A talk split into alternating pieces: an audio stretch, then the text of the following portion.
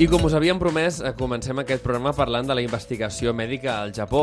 I és que estem sempre molt al tanto totes aquelles novetats que apareixen a casa nostra, però de vegades sentim eh, aquests rumors que ens arriben dels Estats Units, del, del Japó, de la Xina...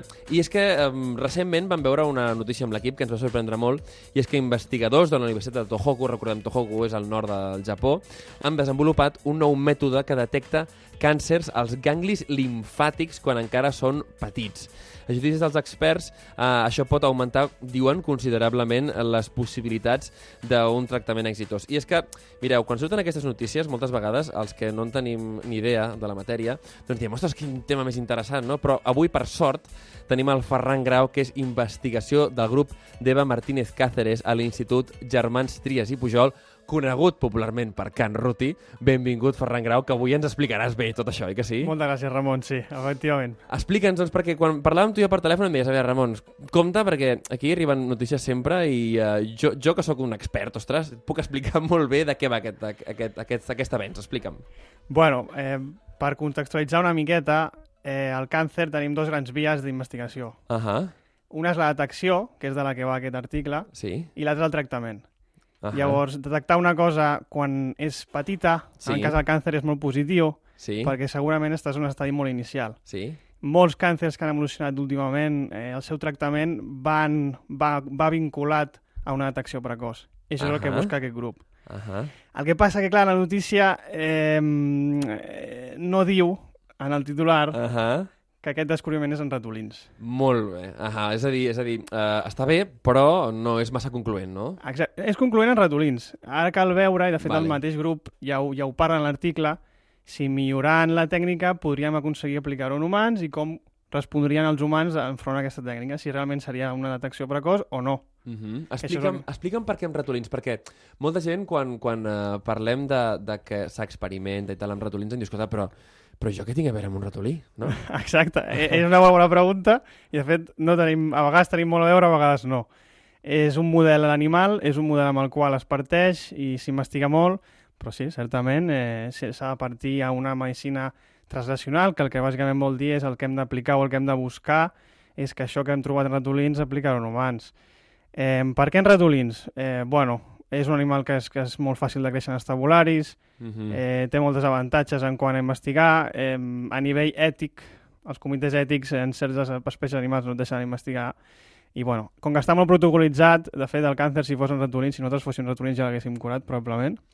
Pel Ostres, del... que curiós, que bueno, curiós. tot el que sabem de, de clar, tot el que hem, hem investigat tant amb ells clar. que tenim moltíssima informació de, de, de com ells responen al càncer i no tanta de com responem nosaltres. Acabes de donar un tema boníssim que, que jo des d'aquí animo a la, a la gent de la nostra casa a, a treure això a, a nivell, diguéssim, divulgatiu, perquè si, si nosaltres fóssim ratolins en sabríem tant que potser el càncer l'hauríem eh, arreglat. Potser sí, potser sí. Potser sí. l'haguéssim arreglat. Um, clar que si anéssim a espècies que s'assemblen més a nosaltres, com els grans primats, doncs uh, inclús, però clar, uh, com dius tu, els comitès ètics doncs, vigilen que... Exacte que això es faci, això es faci bé. Um, parlant amb tu també a micro tancat, em comentaves doncs, que al Japó uh, hi ha altres, altres uh, grans uh, investigadors uh, que potser no ens arriba tant o no coneixem tant, que cal explicar qui són, no? Sí, realment ara mateix eh, hi ha una sèrie de, de... No sé si és una generació o què passa, però hi ha uns premis Nobel que ho estan patant. Uh -huh. eh, el més recent és Tasuku Honjo, uh -huh que bueno, tracta sobre la immunoteràpia, també està relacionat amb el càncer. Aquí és un tractament directament. Què és la immunoteràpia? La immuno... Uh, a veure, eh, per, a, per a damis, eh? Per a damis. Immunoteràpia per a damis, comencem. Per a damis. La immunoteràpia, bàsicament, és fer que el sistema immune, mm. que està sent eh, immunosuprimit pel propi tumor, és a dir, el tumor busca que el sistema immune no l'ataqui, mm -hmm reactivar aquest sistema immune d'aquest pacient perquè el sistema immune pugui atacar el tumor. Està clar, ok. És a dir, això, perquè tinguem clar, eh? Uh, el sistema immunitari, les defenses, tot això que parlem moltes vegades, el tumor bloqueja les defenses perquè Exacte. no, no se'ls acudeixi a atacar allò, no? Ah, Correcte. és com autoimmune, això es diu autoimmune o com va eh, De fet, sí, de fet l'autoimmunitat és, és el contrari de la immunoteràpia. La immunoteràpia busca reactivar el sistema immune. Fantàstic. Les malalties autoimmunes és al revés, el sistema immune està sobreactivat contra una cosa que no hauria d'estar-ho, contra tu mateix. Vale, és vale. el contrari. De fet, moltes vegades una cosa que no funciona amb càncer funciona amb autoimmunitat i viceversa. Mm -hmm, mm -hmm. Aquest investigador va trobar una sèrie de molècules que si les toquem, si les inhibim, eh, són les que està fent servir el tumor per inhibir el sistema immune. Si les inhibim nosaltres, inhibim l'inhibidor de l'inhibidor.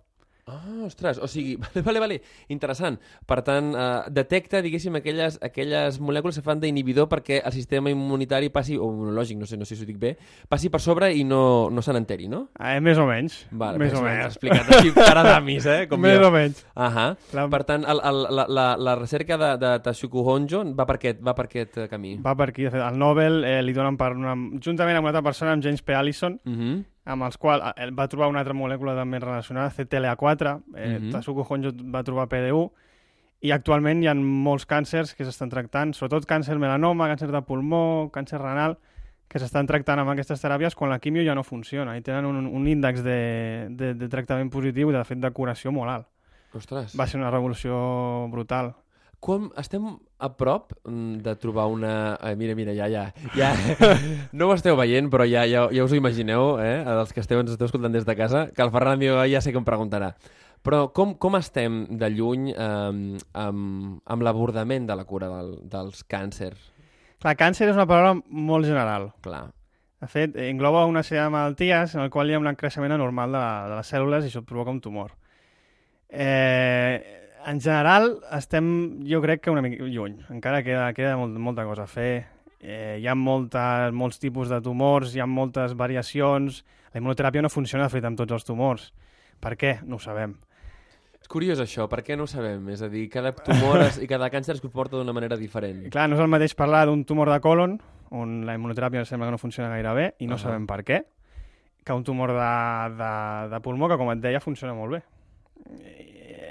Estem parlant de tipus cel·lulars diferents, d'òrgans diferents, de formacions tumorals diferents, eh, tot és molt complex i en el moment en què intentes parlar del càncer com un global encara es complica tot més. Ah, està clar. És a dir, llavors, eh, dins del que tu ens comentaves, perquè comentaves doncs, que la recerca de Tashuku Honjo està bastant orientada al càncer de pulmó, deies, i, i alguns altres. Bueno, de fet, no. De fet, jo, si troben en què funciona Sí. bé en aquests càncers, però no l'en- Ah, vale, ok. no l'enfocaven ben bé. Això. Ella, ella estava interessat en, en una sèrie de molècules. Que divertit, vale. I al final va, va resultar que funcionava per això. Van, van, bueno, van, van començar a fer assajos clínics amb aquest tipus de càncers i ja es van veure que real, realment funcionava millor.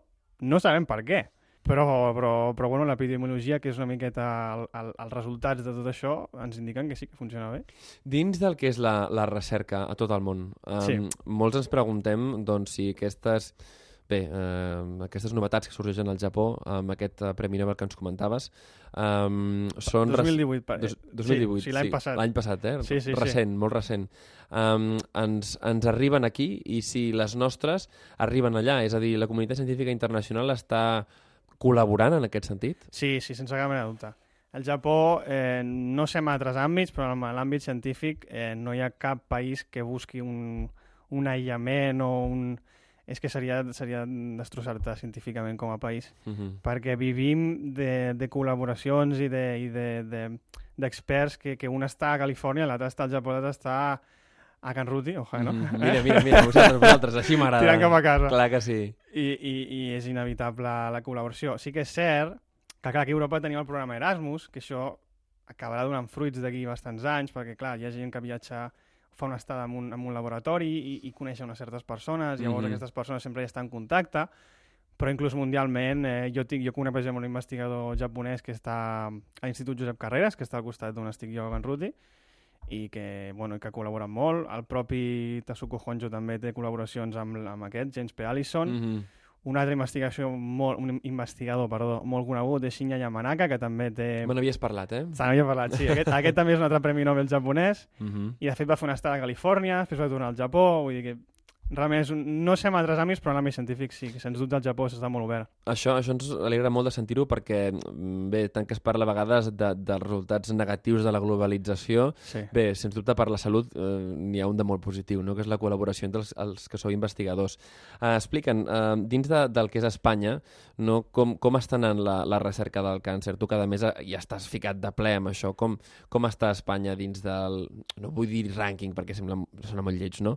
Però diguéssim, eh, dins del que són els països que estan al capdavant amb aquesta investigació, com estem nosaltres? Bueno, des de la meva humil visió, que és una miqueta limitada encara, Uh -huh. però no estem malament. Uh -huh. No estem malament. El problema no és, no és, no és on estem, sinó els recursos que necessitem per, per continuar. hi ha, una, hi ha un dèficit brutal de, de finançament a Espanya. Bueno, en qualsevol àmbit et diran el mateix, però és que ciència sense diners i sense inversió no tires Clar, és, endavant. és impossible, és impossible perquè el, el producte de la ciència, de més, eh, sempre acaba sent rendible, però a molt llarg termini, oi? Eh, Sí. per les empreses privades. Sí, sí, sí. I, no sempre és rendible, però, però sí. Al final, la investigació, qualsevol investigació... A vegades, no, com comentaves, hi ha un resultat doncs, d'algun col·lega teu de, de, de Japó, doncs sigui que millor ell no ho ha trobat concloent, com per exemple aquest estudi de Toshoku Honjo, que ell va trobar, van trobar amb aquest col·lega seu una molècula que tal no sabien que tindria aplicació, però al final ho acaba tenint.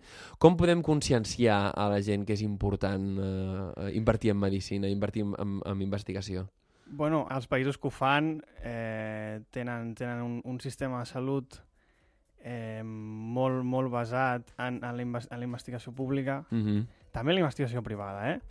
Però, però està clar que si aconsegueixes atraure empreses, aconsegueixes atraure sector, aconsegueixes atraure a l'I+D europeu, generaràs un, un, un, un valor afegit que a la llarga eh, atraurà altres investigadors, atraurà a gent que es vulgui formar i genera, genera uns campus, genera una, una, una, un caldo de cultiu que és, que és molt bo per, per, per fer avançar al final la, la societat en quant a medicina en quant a que certes Quan salvar malalties... vides, és que és, és Exacte, tan en quant a bàsic com salvar això, vides. no? En veritat, Exacte. És que em sembla moltes vegades quan parlem del tema d'investigació mèdica que estiguem parlant d'una cosa tan rebuscada. Escolti'm, senyors, estem parlant de salvar vides. No costa tant posar calés per salvar vides, no? Doncs costa, sembla, costa. Sembla... Però, sí, sí, eh, mira, mira, amb això tens tot el nostre suport eh, perquè, escolta, des de, des de la ràdio intentem sempre transmetre aquest tipus de valors que on val la pena apostar, doncs s'hi ha d'apostar. I mira, Ferran, et volem donar les gràcies per venir-nos a, a il·lustrar A tu. sobre això. Recordem Ferran Grau, eh, investigador del grup d'Eva Martínez Cáceres de l'Institut Germans Trias i Pujol, més conegut com Can Ruti a Badalona. Benvingut al Made in Japan i t'esperem de nou la pròxima vegada que parlem de medicina. Quan vulguis. Una abraçada forta. Fins la propera. Arigato gozaimashita. Escolta Made in Japan, el programa de cultura japonesa d'Onda Cero Catalunya. Visita ondacero.es barra Catalunya i descobreix com escoltar el proper capítol.